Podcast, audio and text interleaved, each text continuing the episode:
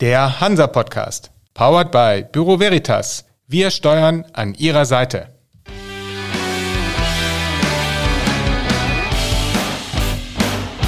Der Hansa Podcast.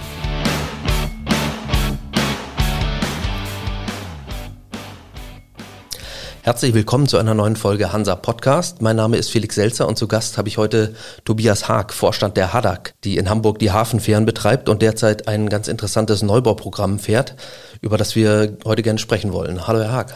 Moin und vielen Dank, dass ich dabei sein darf. Hamburgern ist die Hadak mit ihren Hafenfähren vielleicht ein Begriff. Zumindest sind die Hafenfähren ihnen ein Begriff. Die Schiffe verbinden die beiden Elbufer und sind Teil des öffentlichen Nahverkehrsnetzes in Hamburg. Die Hadak betreibt aktuell 27 Schiffe auf acht Linien mit 130 Mitarbeitern und sie befördern rund 10 Millionen Fahrgäste im Jahr. Das ist korrekt. Das so mal zur Einordnung. Die Hadak lässt derzeit ähm, drei neue Schiffe bauen bei der SET-Werft in Tangermünde vom Typ Hadak 2030, die mit Hybridantrieben fahren sollen. Vielleicht können Sie dazu ein bisschen mehr erläutern, weil es ja schon die Möglichkeit geben soll, die Schiffe in Zukunft vielleicht mal mit Wasserstofftechnologie zu betreiben.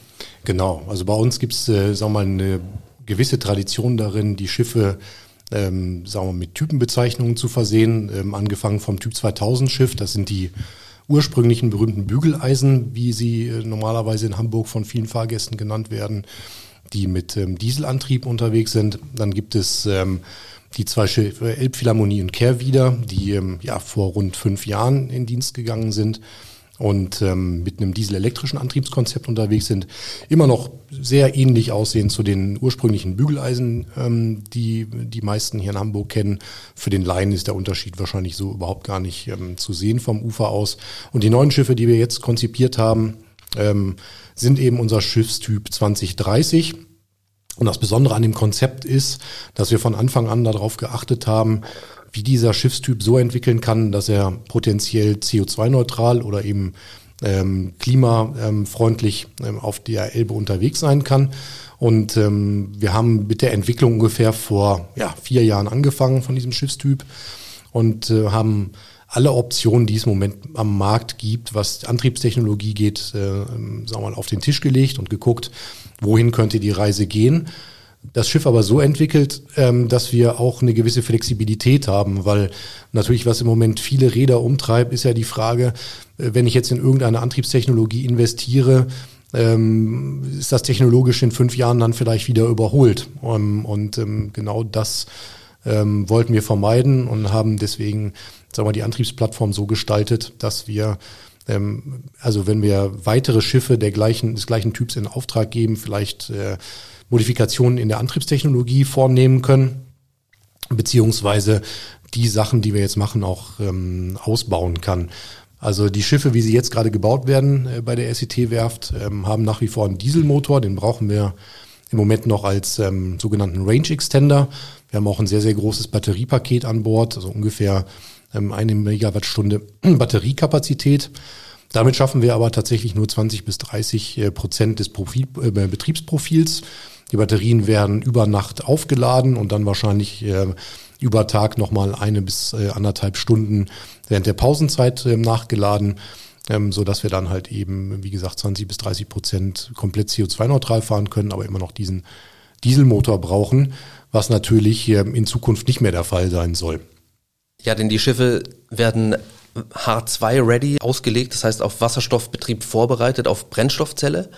Was heißt das konkret? Ist da schon Platz an Bord vorgesehen oder gibt es da auch schon ein ausgereiftes äh, oder ausgearbeitetes Konzept, wie das am Ende mit der Wasserstoffnutzung und Betankung funktionieren könnte? Oder wie muss man sich das vorstellen? Ja, also wir haben das ähm, Schiff von Anfang an so konzipiert, dass wir möglichst viel mit Batterien ähm, fahren können, weil das ähm, wenn man die Möglichkeit hat, wahrscheinlich die effizienteste Art und Weise ist. Die Umwandlungsverluste vom, von der Primärenergie, das heißt äh, vom, vom Windrad oder von der Solarzelle bis zum Schiffsantrieb sind dort halt mit am geringsten. Alle anderen Energieträger, ob es Wasserstoff ist oder Methanol oder Ammoniak oder was es alles gibt, ähm, da kommen halt immer noch äh, ganz viele Prozessverluste mit dazu, äh, die wir äh, minimieren wollten. Das Schiff äh, hat, wie man im Design äh, so sagt, äh, Space and Weight äh, äh, halt für ähm, Wasserstoff berücksichtigt. Ähm, wir sind sogar so weit gegangen und ähm, haben für den Wasserstoffbetrieb sogar ähm, schon eine Zulassung beantragt und auch schon erhalten. Das sind ja Binnenschiffe, die wir betreiben. Ähm, und äh, dort haben wir dann ähm, bei der Rheinschiffskommission in zahlreichen Sitzungen über einen sehr, sehr langen Zeitraum äh, inklusive äh, Risikoanalysen und allen möglichen es geschafft, dann für unser Antriebskonzept auch mit Wasserstoff eine Zulassung zu bekommen. Und das war auch schon vor einigen Jahren. Inzwischen hat sich ja aber auch die Batterietechnologie ordentlich weiter bewegt, so dass wir inzwischen sagen würden, wenn wir jetzt ähm, die gleichen Schiffe oder Schwesterschiffe nochmal neu beauftragen würden, würden wir es wahrscheinlich ohne Wasserstoff- und Brennstoffzelle machen, sondern wären halt in der Lage, auch das gesamte Antriebsprofil ähm, rein batterieelektrisch zu machen, weil inzwischen die Batterien so weit sind, dass wir, sagen wir mal, fast die dreifache Batteriekapazität an Bord bekommen können und ähm, dann mit einem etwas veränderten ähm, Aufladungskonzept es schaffen, dann rein batterieelektrisch unterwegs zu sein. Das erste Schiff soll Anfang 2024 schon abgeliefert werden. Ist schon klar, dass die Schiffe von Anfang an mit Ökostrom betrieben werden, also dann auch wirklich der Batterieanteil emissionsfrei ähm, gefahren werden kann oder muss das noch ausgearbeitet werden? Naja, klar. Also äh, das ergibt ja nur Sinn, dass man ähm, Schiffe mit Batterieantrieb dann auch mit äh, CO2-neutralem ähm, Strom beziehungsweise elektrischer Energie versorgt. Ähm, das erste Schiff wird äh, wahrscheinlich im März bis April äh, in Betrieb gehen und die anderen beiden Schiffe, die Schwesterschiffe, kommen dann jeweils ähm, drei bis vier Monate dann danach, sodass dann eigentlich alle drei Schiffe im nächsten Jahr zur Flotte dazustoßen sollten. Wie fügen sich die Schiffe in ihre Flotte in Hinsicht auf die Dekarbonisierungsstrategie Ihres Unternehmens ein? In welchen Schritten denken Sie, bis wann äh, soll die HADA emissionsfrei oder klimaneutral unterwegs sein? Das ist natürlich in allererster Linie mittlerweile eigentlich eine finanzielle beziehungsweise politische Fragestellung. Ähm, technisch ähm, haben wir jetzt gezeigt, ähm, wie so ein Konzept aussehen kann. Ähm, in der Praxis werden wir im nächsten Jahr dann zeigen, dass die Schiffe mit Batterieantrieb dann auch ähm, zuverlässig über die Elbe fahren können. Ähm, so dass man dann sagen kann, naja, am Ende ist es dann eine kaufmännische und politische Entscheidung, in welchem Zeitraum man eben die Haddock-Flotte dann, und das sind immerhin 27 Schiffe, jetzt im Moment äh, dann durchdekarbonisiert. Zum größten Teil wird man die Schiffe wahrscheinlich nicht umbauen können, die Schiffe, die wir haben, sondern man wird wahrscheinlich dann alte Schiffe gegen neue Schiffe tauschen müssen. Und ähm, das ist am Ende, glaube ich, tatsächlich äh, dann in diesem Fall dann auch eine Frage der Finanzen am Ende, in welchem, mhm. in welcher Geschwindigkeit man das dann auch hinbekommt. Welche Rolle können Ihrer Ansicht nach kleine Schiffe wie jetzt die Hamburger Hafenfähren ähm, im Zuge der Dekarbonisierung der ganzen Schifffahrt spielen? Äh, sehen Sie sich da in einer Art Pionierrolle auch? Ja, es gibt ja schon viele mit Batterieantrieb äh, unter äh, Fähren, die unterwegs sind. Ähm, wir sind ja da nicht die Ersten, die das machen. Ich glaube tatsächlich in der Schifffahrt wird es irgendwie so sein, dass es nicht das berühmte Silver Bullet gibt, äh, mit dem äh, man sagen kann, dass jedes Schiff am Ende unterwegs sein wird. Ich glaube, es ist immer noch schwer zu sagen, welche Technologie sich in den einzelnen Segmenten dann auch durchsetzen wird. Ich glaube, da, wo man mit Schiffen, mit Batterien klarkommen kann, da wird es wahrscheinlich am Ende auch nichts anderes geben als Batterieantriebe, also alles äh, auf kurzen Routen, ähm, beziehungsweise äh, alle Schiffe, wo man genug Platz hat, um die Batterien dann auch unterbringen zu können. Ich glaube, da wird man äh, vermutlich in den allermeisten Fällen in Zukunft auf Batterien setzen. Bei so mal großen Schiffen, ähm, glaube ich, ist das schwer absehbar, welche, welche Energieträger sich am Ende durchsetzen wird.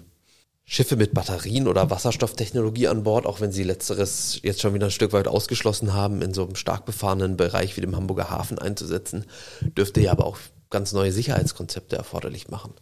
Genau, also ähm, das ist natürlich ähm, da in solchen Fällen wichtig, dass man im engen Abstimmungsprozess dort mit den zulassenden Behörden ist.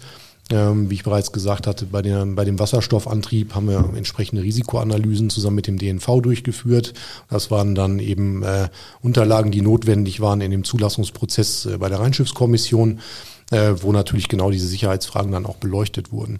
Im Übrigen ist es so, dass wir ähm, bei dem Wasserstoffantrieb ein ähnliches Konzept ähm, ja, ähm, verwendet haben, wie das, äh, was bei der Elektra verwendet wird. Das heißt, äh, wir hätten dort eine ähm, Wasserstoff-Brennstoffzelle äh, im Achterdeck, ähm, im Achterdecksbereich hinter, hinter dem Ruderhaus, also ähm, möglichst weit entfernt von den Fahrgästen ähm, untergebracht. Man muss natürlich sagen, dass unsere Schiffe nur 33 Meter lang sind und insofern, äh, sagen wir mal, ist der Abstand, den man da einhalten kann, jetzt auch nicht ähm, ja, unendlich groß.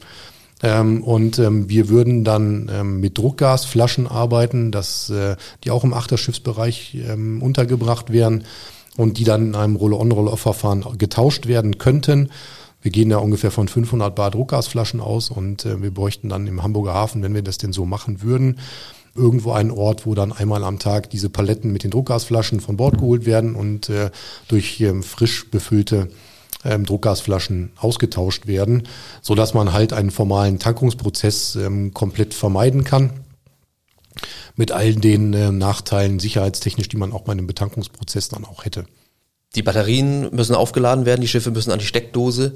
Gibt es diese Steckdosen schon an allen Haltestellen der Hadak-Fähren oder muss das noch muss das noch alles gemacht werden? Vielleicht können Sie auch ein bisschen was dazu sagen, wie wieso die Zusammenarbeit mit der Hafenverwaltung, der HPA oder auch der Politik in dem Bereich funktioniert. Denn ich denke, das zieht auch im Hamburger Hafen wahrscheinlich auch einiges an Abstimmung nach sich. Ja, auf jeden Fall. Ähm, ich sag mal, in Deutschland ähm, braucht man bei jedem Bauvorhaben äh, sehr sehr viele Abstimmungen.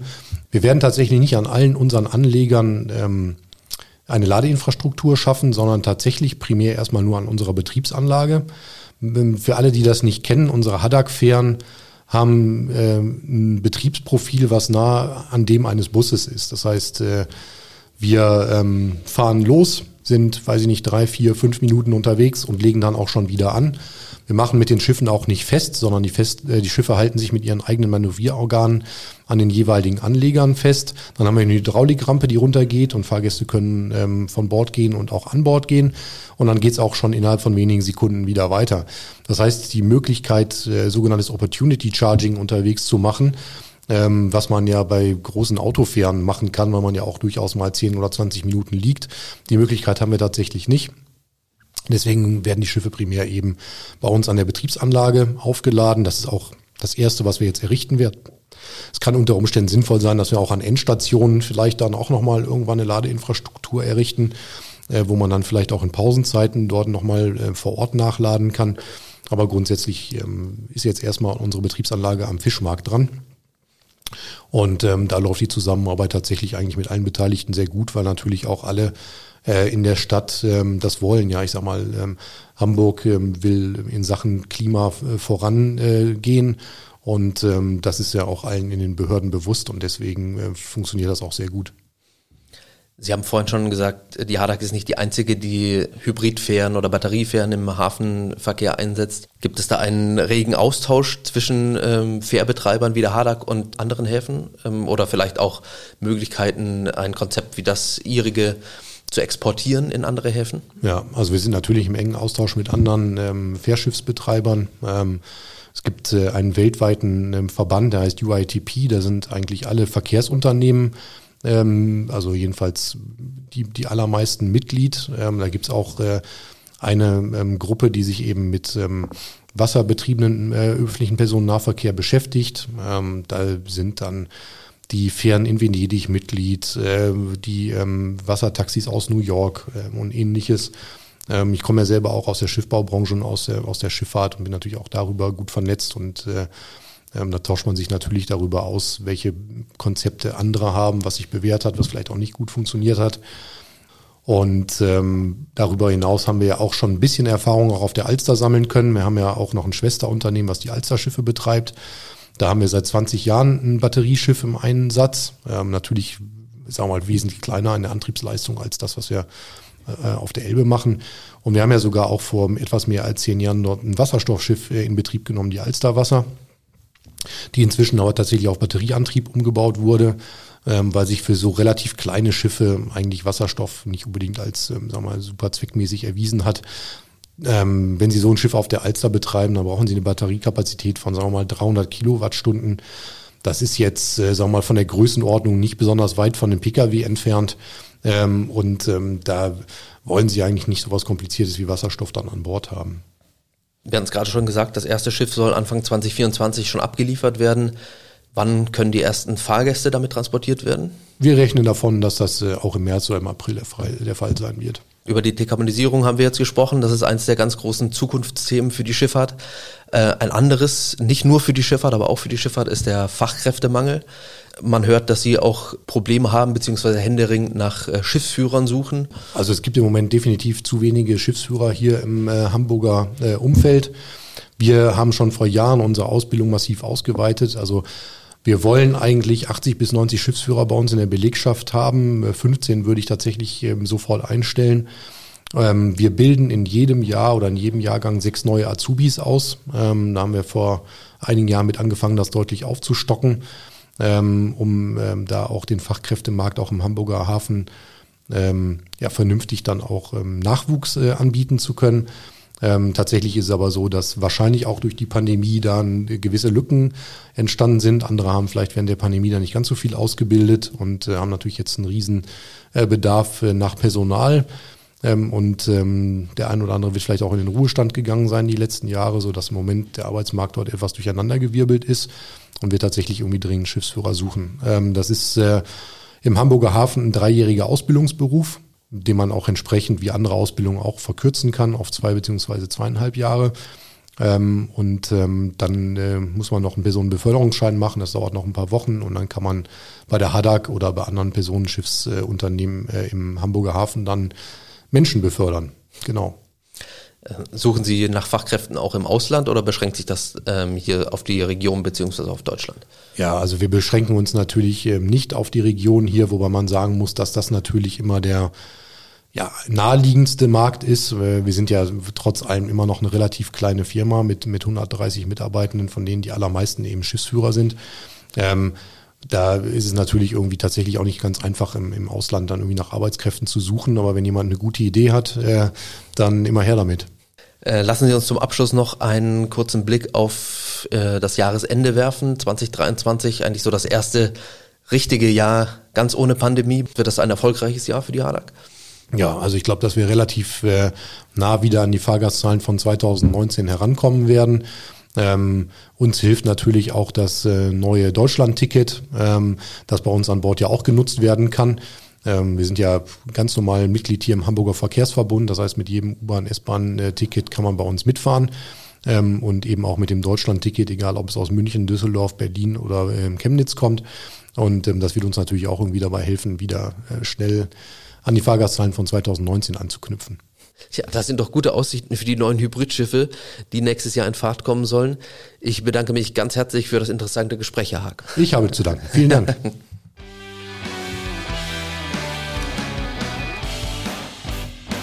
Das war für Sie der Hansa-Podcast. Jetzt abonnieren und keine Folge verpassen. Alle News und Hintergründe aus der maritimen Welt aktuell auf hansa-online.de und monatlich im Hansa-Magazin.